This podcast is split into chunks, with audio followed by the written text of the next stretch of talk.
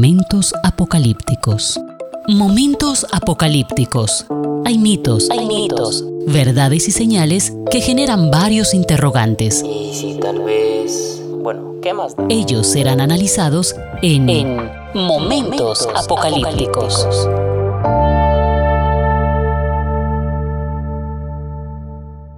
Hola, estimados oyentes, amigos que están siguiendo este podcast Momentos Apocalípticos. Bienvenidos una vez más.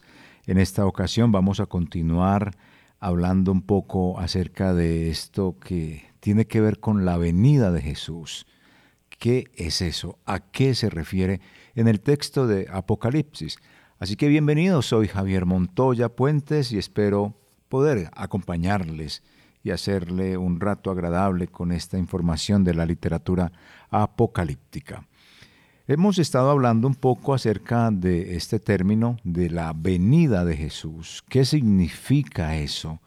Porque en el contexto general hemos observado que Él dice en este himno o en este cántico o en esta melodía, y como lo he tratado yo en este podcast, es un trabajo musical. Es un trabajo artístico que viene del cielo en el capítulo 1, versículo 7, he aquí vengo, y está hablando precisamente de algo que va a suceder.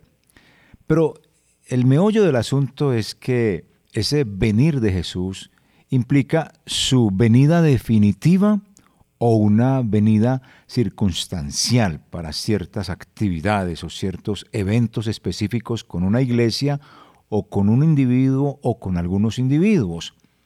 Y hemos encontrado que sí, efectivamente, esa venida de la cual habla precisamente ese texto apocalíptico, de ese trabajo musical, he aquí que viene con las nubes, y todo ojo le verá, y los que le traspasaron y todos los linajes de la tierra harán lamentación por él. Sí, amén.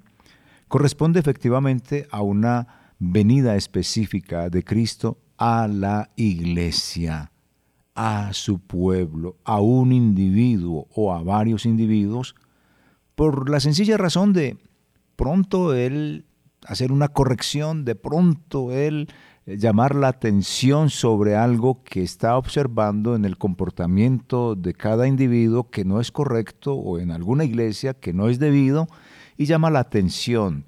En otros términos es la corrección del papá para con sus hijos, disciplina a sus hijos y la corrección es perfecta. La corrección es demostración de amor. ¿Por qué? Porque Él corrige en esa venida a través de la predicación, a través de una orientación, o más que orientación, de una consejería y de una dirección.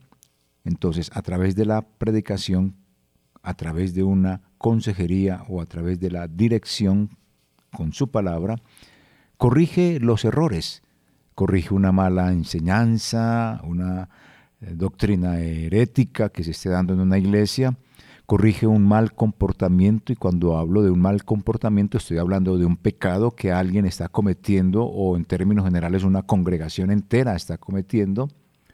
Y de esa manera entonces hace estas advertencias a través de su palabra, a través de un hombre o de una mujer o de un consejo de alguien, para que nos encaminemos como es debido. Así que en conclusión decimos, este trabajo musical dice que Él viene pronto, pero tiene esa connotación de venir a la iglesia para corregirla en amor y evitar que ese individuo sea condenado con el mundo.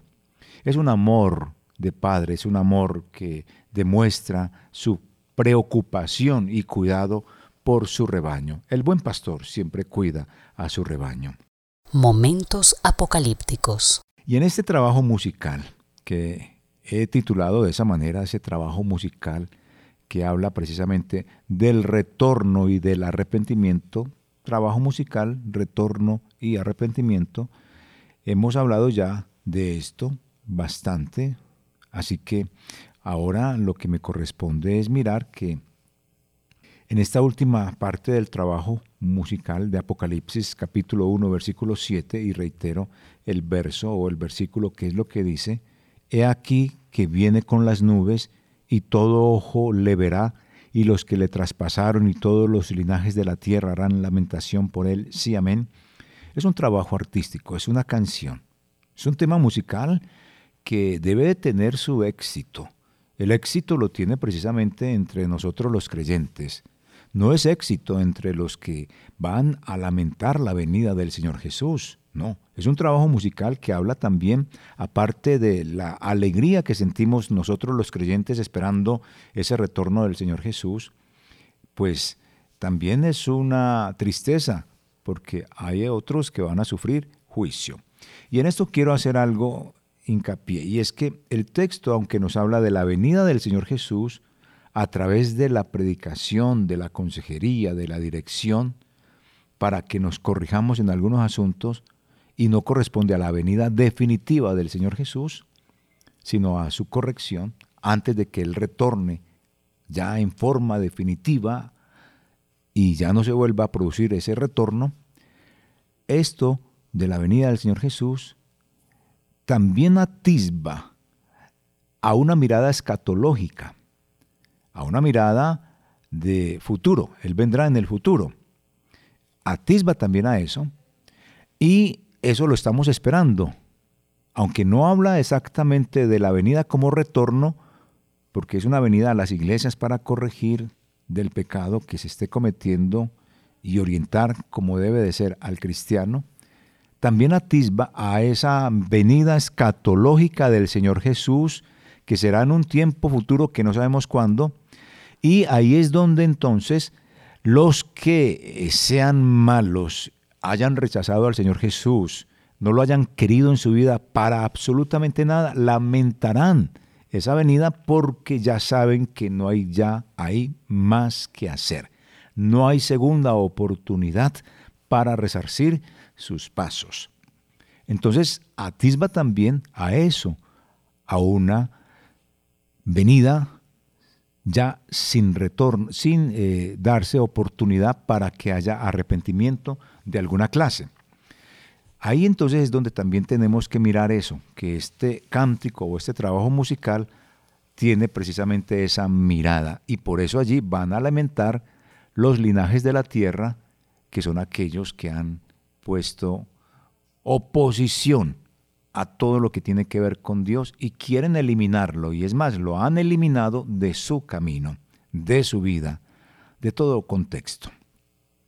Pero también hay que mirar que esta venida del Señor Jesús dentro del texto de Apocalipsis se cumplió cuando allí en el capítulo 18 y 17 de, Apocalipsis se habla precisamente de la gran ramera. En el capítulo 17 se habla de esta gran ramera que es en sí toda la estructura económica del imperio y luego esta estructura económica del imperio es destruida en el capítulo 18 donde todos los mercaderes lamentan la destrucción de esta estructura económica porque de ella pues tenían su, su pan diario, su ganancia económica. Y como diríamos hoy en nuestro argot popular, la papita se les cayó porque esa economía está siendo destruida. Y estos mercaderes lamentan y lamentan desde lejos, ven la destrucción de esa estructura económica del imperio como tal. Entonces, lo que es el capítulo 17 y 18 de Apocalipsis, que nos habla de la Gran Babilonia, una mezcla eh, religiosa y económica, es la gran estructura económica con la cual el imperio se sostiene, pero es destruida. Y ahí es destruida porque viene el juicio del Señor. Entonces ahí es donde se cumple, he aquí vengo, he aquí vengo con las nubes. Esa venida de Jesús corresponde precisamente a un juicio que se le ejecuta a esa estructura económica del el imperio que se llama la gran ciudad. La mujer vestida para asesinar, asesinar económicamente, asesinar con su estructura económica bajo la opresión de los impuestos, bajo la opresión de la carestía, bajo la opresión de quien tiene puede comprar y quien no se va a morir de hambre esa opresión, esa estructura económica, tiene esa visita de Jesús y es una destrucción de ese imperio económico y por eso los que más se beneficiaban de esto lloran y lamentan. Ahí es donde hace la conexión cuando en el texto del himno o de este trabajo musical se dice que los linajes de la tierra harán lamentación por él. Sí, amén, efectivamente. Los linajes de la tierra hacen lamentación por él, por esa estructura que cae, porque ahí es donde se cumple esa parte de viene. ¿Viene a qué? Viene a precisamente eh, causar esa, ese juicio a esa estructura económica. Si miramos allá en el capítulo 18, podemos ver que allí estos eh, mercaderes están sufriendo gravemente. Eh, por ejemplo, miremos acá el capítulo 18, versículo 2, dice, y habló con potente voz diciendo, ha caído, ha caído la gran Babilonia. Y luego entonces en el versículo 3 nos dice, y los mercaderes de la tierra se han enriquecido de la potencia de sus deleites. Pero luego nos está hablando de todo lo que están viendo y ante eso pues ellos se llenan de tormento y llanto. Capítulo 18, versículo 7. Cuando ella se ha glorificado y ha vivido en deleites, tanto dadle de tormento y llanto, porque dice en su corazón, yo ya estoy sentada como reina y no soy, y no soy viuda y no veré llanto. Está hablando de cómo ella es una estructura económica eh, imponente. Y eso, pues dice el texto bíblico, en un solo día vendrán sus plagas, muerte, llanto y hambre, y será quemada con fuego, porque el Todopoderoso la juzgará. Momentos apocalípticos. Y es ahí donde entonces en el versículo 9 del capítulo 18 dice, y los reyes de la tierra que han fornicado con ella y con ella han vivido en deleites llorarán y harán lamentación sobre ella cuando vean el humo de su incendio. Y luego sigue diciendo también en otros pasajes, versículo 11, y los mercaderes de la tierra llorarán y harán lamentación sobre ella, porque ninguno comprará más sus mercaderías. Y así entonces se muestra cómo esta venida del Señor Jesús se cumple en el mismo texto de Apocalipsis con un juicio sobre esta estructura económica del imperio.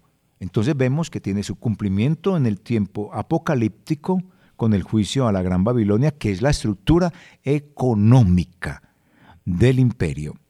Vemos que tiene su cumplimiento en la iglesia de la que está referenciada en el capítulo 2 y 3, que ahorita más adelante vemos a cuáles iglesias es que viene Jesús para llamarles la atención y por qué cosas tan específicas. Y lo mismo va a ocurrir en la actualidad o, ocurre en la actualidad porque el Señor Jesús viene y habla a cada uno de nosotros a través de la predicación, a través de una consejería, a través de la dirección de su palabra. Entonces se sigue cumpliendo esa venida del Señor Jesús en la actualidad y se seguirá cumpliendo hasta el retorno de Jesús, hasta su segunda venida definitiva.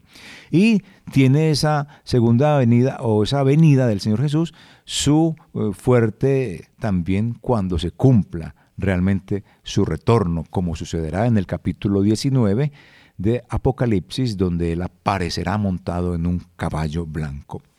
Eso digámoslo así, en esta mirada global de lo que es la venida, que es lo que trata este trabajo musical, el primer tema musical que hay en Apocalipsis. Pero retornemos aquí a quienes lo lamentan, porque es interesante ver qué es lo que ellos van a sufrir, qué es lo que ellos van a tener en apreciación frente a esta venida del Señor Jesús.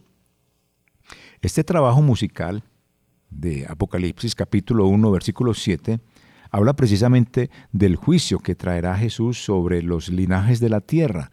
Cuando se habla de los linajes de la tierra, se habla del mundo impío, del mundo que rechazó a Dios. Ahora, no todo el mundo rechaza al Señor, pero una gran parte lo hace. Y la expresión harán lamentación, esa expresión, esa frase, lo que describe es a la persona que se golpea el pecho con desesperación, con angustia. Y Y eso es lo que sucede en muchos pasajes bíblicos de, de la escritura. Por ejemplo, si miramos algunos textos que vamos a tratar de verlos para que usted comprenda todo esto, miraríamos lo que es este texto de Apocalipsis, que tiene que ver precisamente con lo que nos dice del golpe en pecho, del golpe que se da en el pecho la gente cuando vea venir a Jesús. Apocalipsis 18, versículo 9.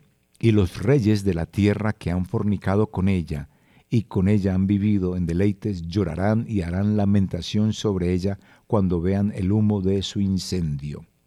Parándose lejos por el temor de su tormento, diciendo, ay, ay de la gran ciudad de Babilonia, la ciudad fuerte, porque en una hora vino tu juicio. Ahí vino Jesús, ¿cierto?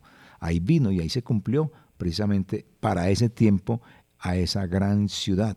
Eso, a eso se refiere el lamento. Llorarán, sufrirán, pérdida. Entonces, entre otros pasajes más, voy a dejar solamente ese, nos habla precisamente de este tema musical que lo sentirán un montón de gente. Llorarán porque Jesús viene, ya no hay forma de, de resarcir los pasos, si podemos decirlo así, ya no hay forma de arrepentirse, ya el arrepentimiento ahí ya no funciona. En este canto los que son juzgados, los que lloran y los que carecen de esperanza son los paganos. Pero de igual manera, ahí cae todo cristiano que dice ser cristiano pero no es cristiano, que ha creído que ha vivido su cristianismo realmente, pero que se ha autoengañado. Esta es la razón por la que eh, la ciudadanía en general lamentan la venida de Jesús. La venida de Jesús, según este canto, este tema musical representa su juicio, representa su condenación. Por eso es que estos paganos o estos hombres y estas mujeres impías claman a los montes, que dicen, Caed sobre nosotros y escondednos del rostro de aquel que está sentado sobre el trono y de la ira del Cordero, porque el gran día de su ira ha llegado. Eso se encuentra en Apocalipsis capítulo 6, versículos 16 al 17. Y este es un cántico, o esta es una expresión más bien, caed sobre nosotros, escondednos del rostro de aquel que está sentado sobre el trono es un canto donde ellos prefieren morir en ese instante antes que enfrentar la ira del Cordero. La ira del Cordero que llega ese día con su venida. Y aquí hay una cosa importante y es que se habla de la ira del Cordero. Un Cordero airado, cuando el Cordero es un animal manso, un animal que, que lo que inspira es una ternura impresionante, en este caso, va a inspirar es miedo y terror a esta gente porque hay una ira del Cordero y tiene que ver precisamente con eh, su juicio cuando Él retorne. Por eso los paganos, aunque rechacen al Señor Jesús ya, en ese momento de la llegada, de la venida del Señor Jesús, entenderán por su conciencia, por lo que han escuchado de Dios, por el mismo ser espiritual que son ellos, que les llegó el momento de su juicio y ya no hay más nada que hacer. Ahora, cuando uno habla de estos trabajos musicales de artistas seculares, cada uno de ellos tiene su propia historia cuando compone un tema musical. Y muchos dicen que un tema musical se compuso porque em, tiene detrás unos sentimientos y unos motivos. Y por ejemplo, uno escucha canciones de artistas famosos y le parece que son temas muy bonitos y, y tiene cierta idea de que esos temas musicales se escribieron por amor, se escribieron porque de pronto hubo un dolor en una relación amorosa y se escribieron porque de pronto hubo una felicidad en la pareja. Y, hay ciertas motivaciones que uno piensa eh, tienen esas canciones. Y cuando se va y se dialoga con los autores y con esos artistas, la verdad es que muchos de estos temas los motivaron otras razones y no las que uno pensaba si uno escucha un tema musical cualquiera y le parece muy bonito y está relacionado con el amor de la pareja, uno piensa, este tipo esta mujer está enamoradísimo cuando escribió este tema musical. Y cuando se habla con ese autor o ese cantante, se da uno cuenta de que la motivación no fue tanto el amor de la pareja, de pronto fue el amor por su hijo o de pronto fue el amor por el padre, y esa fue la motivación real. Lo mismo sucede con estos temas. Este tema musical de Jesús o de Dios que, inspira eh, para que lo cantemos y lo vivamos y lo vivamos y lo cantemos, he aquí que viene con las nubes y todo ojo le verá y los que le traspasaron y todos los linajes de la tierra harán lamentación por él, sí, amén. Uno piensa, este tema musical lo inspira a Dios por, por ese amor para nosotros tan grande, que dio su vida por cada uno de los seres humanos para que pudieran ser hijos de Dios y por la fe pues aceptamos la obra redentora de Jesús. Y uno piensa eso, por lo menos lo pienso yo. Sin embargo, cuando uno ve la razón del himno, la razón de este trabajo musical, es precisamente por todo lo que hizo Dios desde el trono. El que es, el que era y el que está sentado está en el trono. Y está en el trono el testigo fiel, el primogénito de los muertos, el, que es la, el que es la cabeza de la iglesia. Y es Jesús, Jesús. Y está el Espíritu los siete espíritus de Dios y, el, y, la canción se inspira no por lo que yo estaba diciendo, porque hay tan lindo Dios como nos ama y entonces eh, inspira una canción por el amor que nos tiene, no. La canción se inspira es porque Cristo dio su cumplimiento a lo que se había dado ya en el plan eterno de Dios, y era que Cristo en la eternidad ya había sido inmolado, es decir, la idea de Cristo morir por la humanidad ya había sido el plan eterno de Dios. Y se saca este himno precisamente porque Cristo cumplió eso. Cristo cumplió precisamente el morir por la humanidad y de esa manera entonces se inspira el himno musical. El versículo el capítulo 1 de Apocalipsis, versículo 5, da las razones. Y de Jesucristo, el testigo fiel, el primogénito de los muertos y el soberano de los reyes de la tierra, al que nos amó y nos lavó de nuestros pecados con su sangre. Directamente está una acción y en la obra redentora de Jesús. Eso inspiró este himno. Momentos apocalípticos. Ahí encontramos que esta parte de la escritura nos permite pues vivir este himno, cantarlo, cantarlo y vivirlo, porque este trabajo musical de Apocalipsis, que es el primer tema, no es tanto para cantarlo, casi nunca canta nadie este himno en la iglesia, nunca lo he escuchado en tantos años de vida que, lo, que tengo de vida, cantar este himno, pero sí debemos de vivirlo. Si no lo vivimos, vamos a estar lamentando y diciendo hoy que caigan sobre nosotros estas montañas antes de enfrentar la ira del Cordero. De todas maneras, aquí estamos para hablar de ese trabajo musical que es una gran realidad en nuestra vida y en nuestro mundo actual. Para enfatizar la verdad de estas palabras, de este cántico, de este trabajo musical, para finalizar o para decir, para acabar de ajustar, Juan dice, sí, amén. Es decir, aquí no debemos, no debemos de pensar que Juan se alegró pues por el juicio a los paganos, no. Pero lo que estaba haciendo Juan era simplemente confirmar la llegada de la voluntad de Dios. Cristo viene. Y los que hemos vivido acorde a la palabra estaremos felices por ese retorno y quienes no han vivido acorde a la escritura, sino que han rechazado a Jesús, no podrán arrepentirse y lamentarán. Lamentarán ese retorno.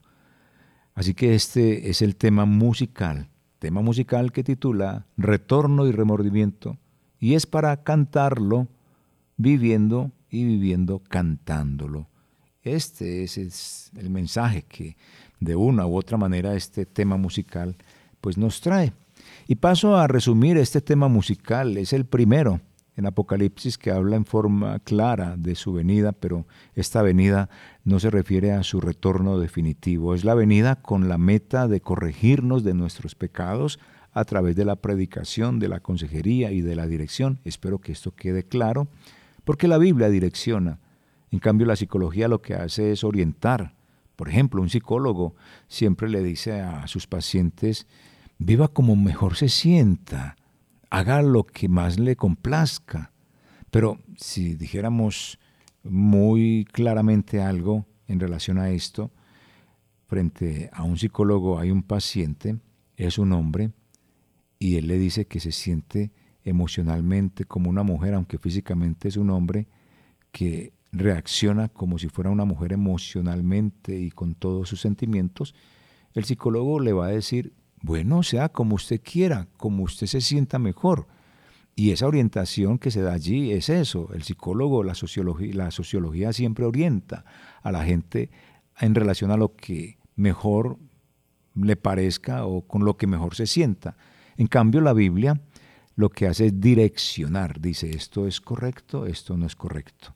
Esto glorifica al Señor, te edifica y te salva. Esto no glorifica al Señor, te condena. Eso es lo que a la mayoría de la gente no le gusta. Y como no le gusta, lo hace a su manera y cuando venga el Señor Jesús, lamentarán, lamentarán profundamente. Este tema musical, precisamente, es lo que debemos de tener en nuestra vida. Que no estemos participando de este tema musical en la lamentación, porque ya no hay forma de arrepentimiento. Que estemos participando de este tema musical, cantándolo y viviendo, porque estamos esperando el retorno de Jesús, porque somos redimidos. Así que este tema musical o trabajo musical de Apocalipsis capítulo 1 versículo 7 resume el Apocalipsis en términos generales. ¿Por qué? porque Él viene como ya lo hemos visto. Viene a corregirnos, pero nos aterriza diciéndonos que su venida es inminente y que su venida es visible, no escondida, y, y debemos de tener eso presente. Es un tema musical que tranquiliza antes de movernos entre esas bestias que van a aparecer en el texto de Apocalipsis, entre los números confusos y entre todos estos desastres terribles, este pasaje, este tema musical, dice que Jesús vendrá. Y eso trae esperanza en medio de la desesperanza a un pueblo de Dios, pero traerá frustración y lamento y lloro a quienes han legalizado el pecado en su vida y ya no pueden hacer nada cuando vean aparecer allí a Jesús en las nubes.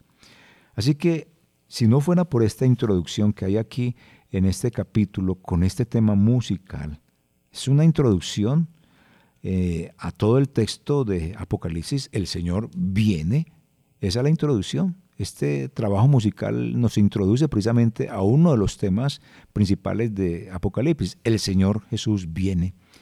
Si no tuviera esta introducción, nosotros estaríamos digámoslo así, en peligro de perdernos en todos estos eventos espantosos que nos relata Apocalipsis, espantosamente bellos. Y perderíamos de vista el plan de la salvación de Dios que como un hilo dorado y conductor nos lleva por toda esta historia de Apocalipsis. Esto es momentos apocalípticos y estamos precisamente trabajando el tema de la venida del Señor Jesús en este capítulo. Momentos apocalípticos. Continuamos mirando la venida de Jesús en las iglesias. ¿A qué se refiere? El tema musical nos dice que Él viene. Y como sabemos que Él viene, pero no es su venida definitiva, ya hemos visto que su venida definitiva eh, tiene una connotación en, la, en el juicio que se da a la estructura económica de la Gran Babilonia. Mm, su venida tiene un comportamiento en cuanto a que vino a las iglesias, y vamos a ver a cuáles iglesias de Apocalipsis vino para decirles algo específico, también se sigue cumpliendo esta venida del Señor Jesús en la actualidad cuando viene a nuestra vida, a la iglesia, a nuestro corazón a través de la predicación, de la consejería y de la dirección de su palabra. Veremos ahora entonces cuando viene a la iglesia de Éfeso, de Pérgamo y de Sardis. Aquí la iglesia o las iglesias, si podemos decirlo así, en las que no aparece esa venida de Jesús es en Esmirna, supuestamente la mejor iglesia, y en la Odisea, supuestamente la peor iglesia. De resto viene a todas las demás.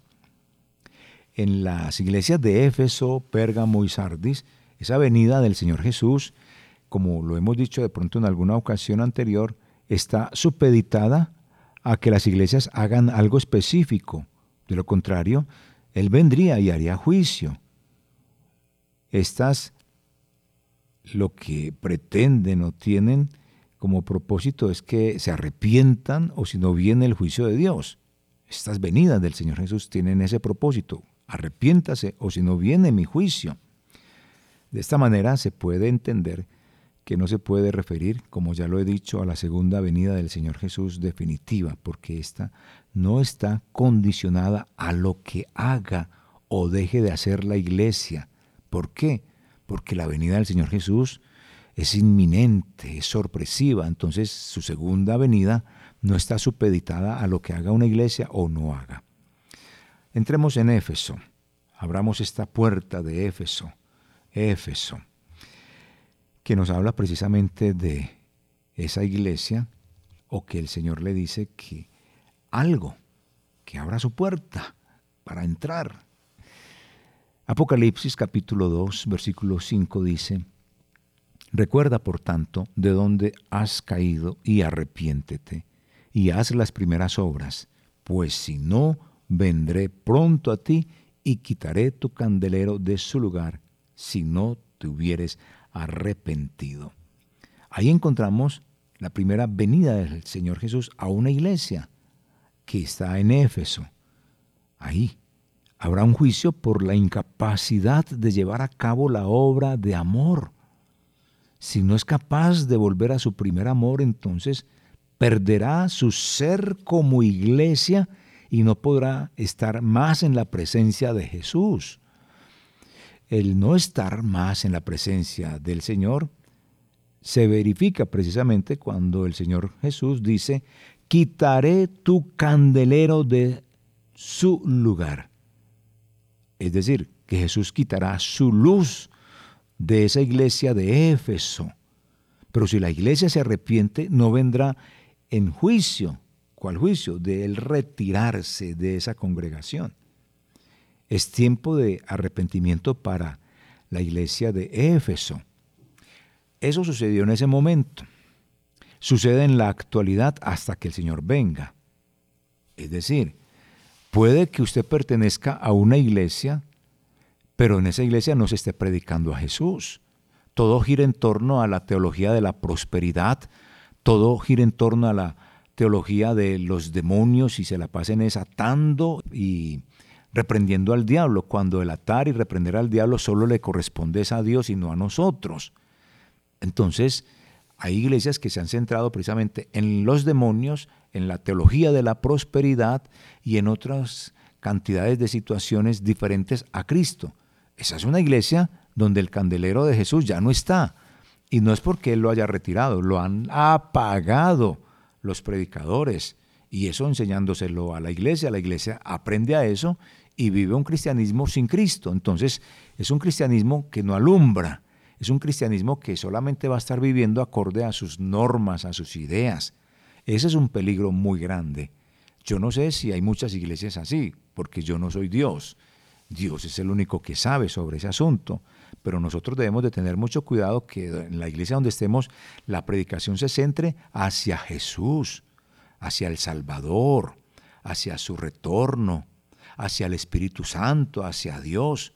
Son los únicos entre los que debe de girar la predicación no otro asunto más, la antropología, el pastor invencible, el que puede, el pastor más grande de un país, de una ciudad, la iglesia más grande, el orgullo de ese pastor o de esa congregación. No, eso no es importante. Lo importante es acá que Cristo sí esté en esa iglesia. Entonces, Él vendrá a una iglesia donde no se predique su obra redentora. llamará la atención y dirá, retornen al primer amor, predíquenme a mí, no a ustedes. Y si no lo hacen, entonces el Señor Jesús se separa, se sale de ahí. En otras palabras, Él está haciendo una amonestación, un llamado de atención a los individuos y a las iglesias donde esos individuos y esas iglesias giran en torno a sus capacidades, a su gracia, a su liderazgo, pero no en torno a la obra redentora de Cristo. Entonces quita el candelero, la luz deja de iluminar. Esa es una venida del Señor Jesús que advierte. Cuando la iglesia entiende y cuando el individuo comprende, entonces empieza a girar su vida en torno a Cristo. Esta es la visita a la iglesia de Éfeso, esta es la visita a la iglesia actual. No sé si usted está en una iglesia donde le prediquen de todo menos de Cristo. Y si está en una iglesia en esas condiciones, pídale al Señor que le ayude. ¿Hacia dónde toma dirección? Porque no es lo correcto. La otra visita que hace es a la iglesia o al templo de Pérgamo. Allí es donde están ellos. Y esta gente en el capítulo 2, versículo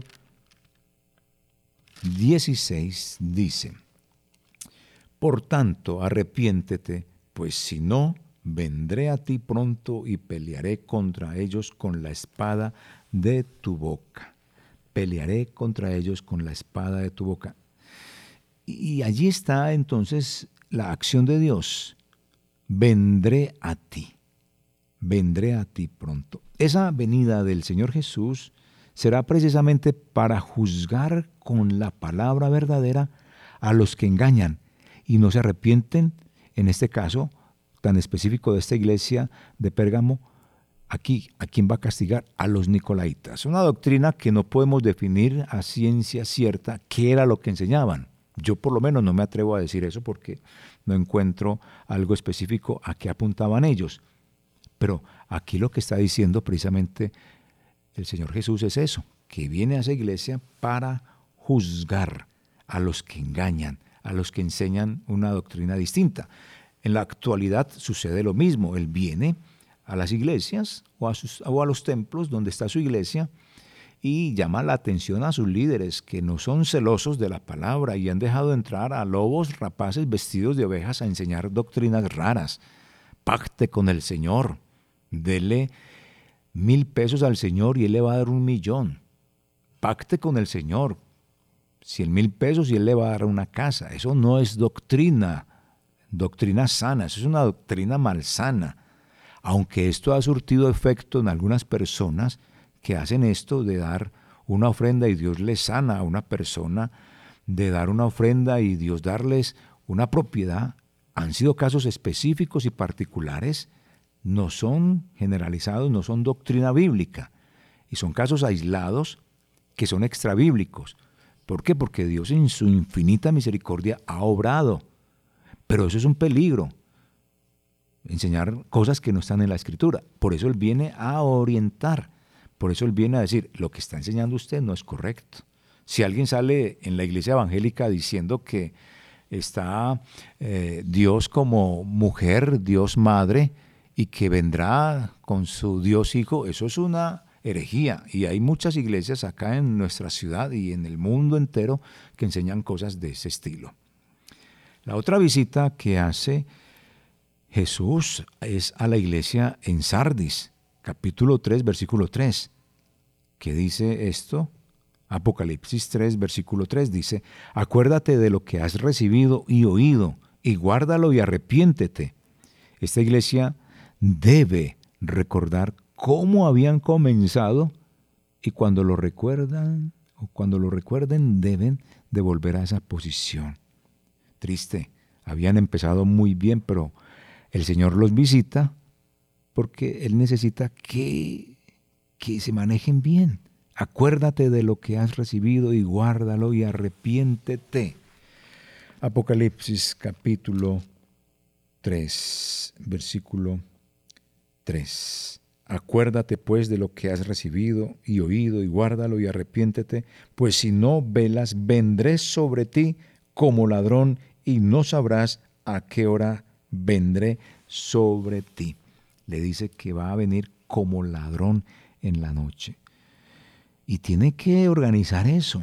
¿Cómo habían comenzado? Y le hace la recordación, acuérdate, acuérdate de lo que has recibido, cómo eras tu inicio del cristianismo.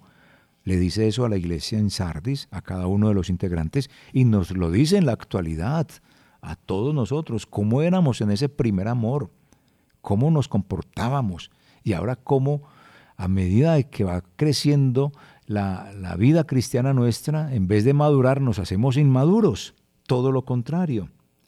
Y ese es un llamado de atención de Dios para muchos de nosotros, que en vez de madurar somos débiles, que en vez de tomar ya la leche, en vez de dejar de tomar leche y comer vianda, ya seguimos en la misma condición. Leche, pura leche, no entendemos nada, todo nos debilita y debemos de ir creciendo, creciendo en la fe, en la doctrina, en la parte de la madurez de comprender la vida cristiana y ayudar a otros también en eso. Entonces el Señor viene, ¿cierto? Viene también a esta actualidad para reconvenirnos sobre este asunto de que dejemos de andar como niños fluctuantes y que nos acordemos que debemos de ser también ejemplo a otras personas que vienen y para eso, para ser ejemplo, debemos de ser maduros. Momentos apocalípticos. Sigue hablándonos también que viene a la iglesia en Tiatira y en Filadelfia. Y son cosas importantes que se dan allí en aquellas congregaciones, en Tiatira y en Filadelfia. Capítulo 2, versículo 25 de Apocalipsis y capítulo 3, versículo 11. Capítulo 2, versículo 25 nos habla de la visita que hace a la iglesia en Tiatira. Pero lo que tenéis retenerlo hasta que yo venga, le dice a la iglesia de Tiatira y a la de Filadelfia en el capítulo 3, versículo 11. He aquí, yo vengo pronto, retén lo que tienes para que ninguno tome tu corona. Aquí esta venida del Señor Jesús, que es la misma venida de la que hemos estado hablando del tema musical del capítulo 1, versículo 7, es la misma acción, es el mismo accionar de Jesús entonces es la misma venida y parece referirse aquí a su segunda venida, la venida que no tiene retorno. ¿Por qué? Porque nos habla precisamente de, pero lo que tenéis, retenerlo hasta que yo venga, es decir, que lo que está haciendo es correcto. Y la de Sardis que le dice en el capítulo 3, versículo 11, He aquí yo vengo pronto, retén lo que tienes para que ninguno tome tu corona quiere decir que están comportándose bien. O sea que él está como indicando aquí, dando un atisbo de que esa venida se refiere ya a su segunda venida, la que ya no se va a producir sino esa segunda vez y ya no más. Parece ser que se refiere precisamente a ese retorno definitivo. Ahora, la carga impuesta a la iglesia de Atira, que prosigan fieles y eviten que otros terminen con la fe y el trabajo hasta que el Señor venga y juzgue a los malos, es muy bueno, indica que es un comportamiento excelente. Lo mismo a la iglesia en Filadelfia, que allí pues es una avenida figurativa que indica una ayuda a la iglesia en momentos de crisis para juzgar a sus oponentes, ¿cierto? Y ahí es donde están teniendo en cuenta esa venida del Señor Jesús y deben de permanecer fieles. Y eso lo debe de discernir la iglesia en el tiempo actual. Si su iglesia sí predica a Cristo, si su iglesia sí predica a Dios, al Espíritu, la santidad, la obediencia a la palabra del Señor, o son flácidos, flexibles con el pecado, y son intolerantes con algunos aspectos del amor, de la humanidad, del ser sensibles a la palabra de Dios, pero sí eh, muy estrictos en cuanto al cumplimiento de unas normas que, que no muestran que hay un cristianismo. Así que esta iglesia de Filadelfia debe de ser perseverante en su posición para no ir a perder su bendición. Es interesante ver todo esto como nos lo muestra aquí la escritura, esta venida del Señor Jesús. Ahora, la segunda venida del Señor Jesús en el epílogo, ya en la parte final, hemos visto la parte inicial, este himno tan maravilloso, Ahora vamos a ver esa venida del Señor Jesús ya en la parte final, en el epílogo, porque aquí vamos a ver en esta parte del epílogo eh, que saltamos desde el prólogo, desde la introducción, capítulo 1, versículo 7, ahorita al capítulo 22, donde dice en el versículo 7 de Apocalipsis 22, versículo 7 dice, He aquí vengo pronto, bienaventurados los que guardan las palabras de esta profecía o de este libro. Entonces, al final aquí de Apocalipsis, este mensaje sirve como ánimo, nos anima a todos. Los cristianos vivimos con la expectativa que Cristo vendrá pronto y miramos hacia el cielo, Señor, ¿cuándo será que tú vienes? Y esto nos fortalece. En la segunda parte de este versículo, Cristo señala que guardemos su palabra. ¿Y cuál palabra? Pues el libro de Apocalipsis. Ahí en el texto de Apocalipsis, bienaventurados los que guardan las palabras de esta profecía, las, palabras de la profecía de este libro, se refiere precisamente a Apocalipsis, que la guarda. Guardar es obedecer. Esta palabra de Dios necesita ser leída. Apocalipsis no puede seguir escondido de los pastores, o mejor dicho, los pastores no podemos seguir escondiendo a Apocalipsis. Hay que abrir la escritura en Apocalipsis, predicar desde Apocalipsis. Apocalipsis no está dada para temor, atemorizar, no está dada para dar esperanza en medio de las persecuciones que como cristianos sufrimos por nuestra fe. Hay que animarnos a esto. Así que necesitamos estar fundamentados en esta palabra de Apocalipsis, ya que pronto es el regreso del Señor Jesús. Luego vemos otra la misma palabra, pero en otro texto, Apocalipsis 22, 12. He aquí vengo pronto y mi galardón conmigo, para recompensar a cada uno según fuere su obra. Entonces viene y aquí ya nos dice, va a darnos un galardón. Este mensaje, digámoslo así, comienza como el anterior. Sin embargo, continúa en forma diferente. Es decir, he aquí vengo pronto. Pero termina diciendo algo distinto a lo anterior, que lo anterior decía, bienaventurados los que guardan las palabras de esta profecía de este libro. Ahora dice, he aquí vengo pronto y mi galardón conmigo. Esta es la segunda parte que cambia, para recompensar a cada uno según fuere su obra. Entonces, Cristo habla sobre la recompensa según sus obras. Y esta recompensa, nada más ni nada menos, es el juicio final o la salvación. ¿A cuál recompensa usted está apuntando? ¿Salvación o condenación? ¿A cuál recompensa está usted apuntando? ¿Al retorno de Cristo que es redención o al no arrepentimiento o al dolor y a la lamentación? Porque cuando lo vea llegar, no hay forma de hacer nada. Entonces, ¿cuál galardón va a tener usted? Aquí hay lloro, lamento, crujir de dientes. Aquí el galardón es juicio o salvación. ¿Cuál de estos dos tiene? Yo espero tener el de el retorno del Señor Jesús, que es redención, no el del lamento, el del remordimiento, que es condenación.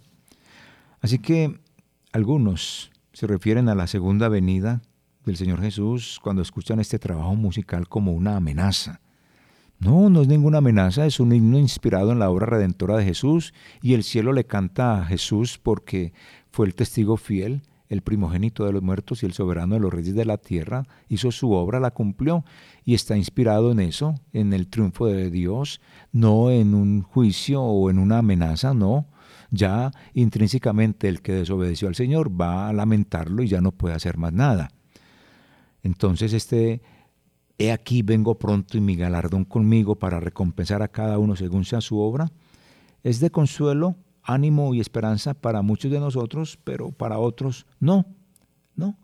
Aquí diríamos, lamentarán y hacen parte de este cántico, como los que cantan las canciones de de despecho y de desánimo y que no quieren nada, así será para muchos. Esa venida del Señor Jesús es para que reciban su recompensa y de pronto muchos van a recibir una recompensa de castigo eterno, pero otros vamos a recibir una recompensa de salvación. Luego, en Apocalipsis 22, 20 sigue el texto diciéndonos el que testifica estas cosas dice, ciertamente vengo en breve. Ven, Señor Jesús. Aquí está otra vez ya en la parte conclusión. El que testifica aquí esta frase es la misma persona del versículo 18. Apocalipsis 22, 18 dice, dice de la siguiente manera, 18, capítulo 22, versículo 18, dice así, yo testifico a todo aquel que oye las palabras de la profecía de este libro. Si alguno añadiere a estas cosas, Dios traerá sobre él las plagas que están escritas en este libro. Y si alguno quitare de las palabras del libro de esta profecía, Dios quitará su parte del libro de la vida y de la santa ciudad y de las cosas que están escritas en este libro. Versículo 20. El que da testimonio de estas cosas dice, ciertamente vengo en breve, amén, sí, ven Señor Jesús. Es decir, quien dice que viene es el mismo Jesús y él entonces testifica de eso. Nosotros tenemos que tomar el contexto en consideración. Es Cristo quien habla. Lo que Cristo testifica en los versículos 18 y 19 es no añada nada a este libro de Apocalipsis. Por lo tanto, no omita ninguna parte de la Biblia. Decir una cosa que no dice Apocalipsis o quitarle una cosa que dice Apocalipsis es un chisme, en otras palabras. No se puede decir lo que no dice. Y mucha gente dice de Apocalipsis lo que no dice. Eso es ser chismoso. Así que hay que tener mucho cuidado. Cristo nos llama a ser sumamente cuidadosos con la palabra suya y ser fieles a ella. Hoy muchos cristianos no se preocupan mucho por la palabra de Dios, no. Desgraciadamente hay esa tendencia en la iglesia a seguir la psicología, la sociología, la, la filosofía o cualquiera de todas las ciencias humanas y, todas estas inclinaciones que tiene hoy el mundo entero a eliminar a Dios, a meter sus ideologías, ideologías de género, ideologías infinitas que hay, y todas estas opiniones para que son mayoría en el mundo para quitar la palabra de Dios desde los púlpitos. No, la palabra de Dios no se puede quitar desde los púlpitos porque es la que direcciona la vida de todos nosotros. Y hay que tener en cuenta que el Señor viene. Así que existe el peligro de ya no permitir que la escritura nos guíe, nos direccione. Existe el peligro de no alimentarnos eh, personalmente a diario con la palabra de Dios porque el mundo secular está enviando unos dardos impresionantes de humanismo, pero sacando al Señor Jesús, de ideologías que eliminan al Señor Jesús ideologías que eliminan al Señor Jesús. Son peligrosas. Algunas veces nosotros eh, no traemos la Biblia a la iglesia y vamos a escuchar la palabra del Señor y no llevamos la Biblia. Incluso a la iglesia mucha gente eh, no le interesa que le predique la palabra del Señor, sino que le cuente chistes, que lo haga reír, que sea una persona dinámica, pero que no lo confronte con la realidad de su pecado. ¿No? Hoy en día con toda esta tecnología pues ya no se tiene la Biblia, se lleva la Biblia en, el celular, entonces ya no se dice abran sus Biblias, sino encienda su Biblia. Está bien, tiene la Biblia, enciéndala, léala, téngala, pero que sea lo que le guíe a usted en su vida. Así que como está cerca la segunda venida de Jesús, debemos estar en una nueva en un nuevo acercamiento a las escrituras tener la escritura en nuestro corazón, leerla, porque es allí donde nosotros muy seguramente nos encontraremos con nuestro Señor Jesús. Así que, finalmente, Juan, como representante de todos los creyentes allí en Patmos, exclama fielmente ante esto de que Jesús dice, el que testifica de estas cosas dice, ciertamente vengo en breve, ven Señor Jesús. Dice Juan, sí, ven Señor Jesús. Y esta es la confesión de la iglesia de Maranata en los tiempos bíblicos. Nuestro Señor viene. O, digamos, ven Señor Jesús que te esperamos. De esta manera entonces finalizamos nuestro podcast en el día de hoy. Espero que usted pueda disfrutar de este tema, compartirlo con otras personas. Si desea escribirme, hacer alguna sugerencia, anotación, temas, lo puede hacer al correo jmontoyaoficial.com. Les habló Javier Montoya Puentes, espero que podamos seguir unidos a través de este podcast Momentos Apocalípticos. Chao. Momentos Apocalípticos. Momentos apocalípticos. Hay mitos, Hay mitos. verdades y señales que generan varios interrogantes. Y si tal vez... Bueno, ¿qué más da? Ellos serán analizados en, En Momentos Apocalípticos.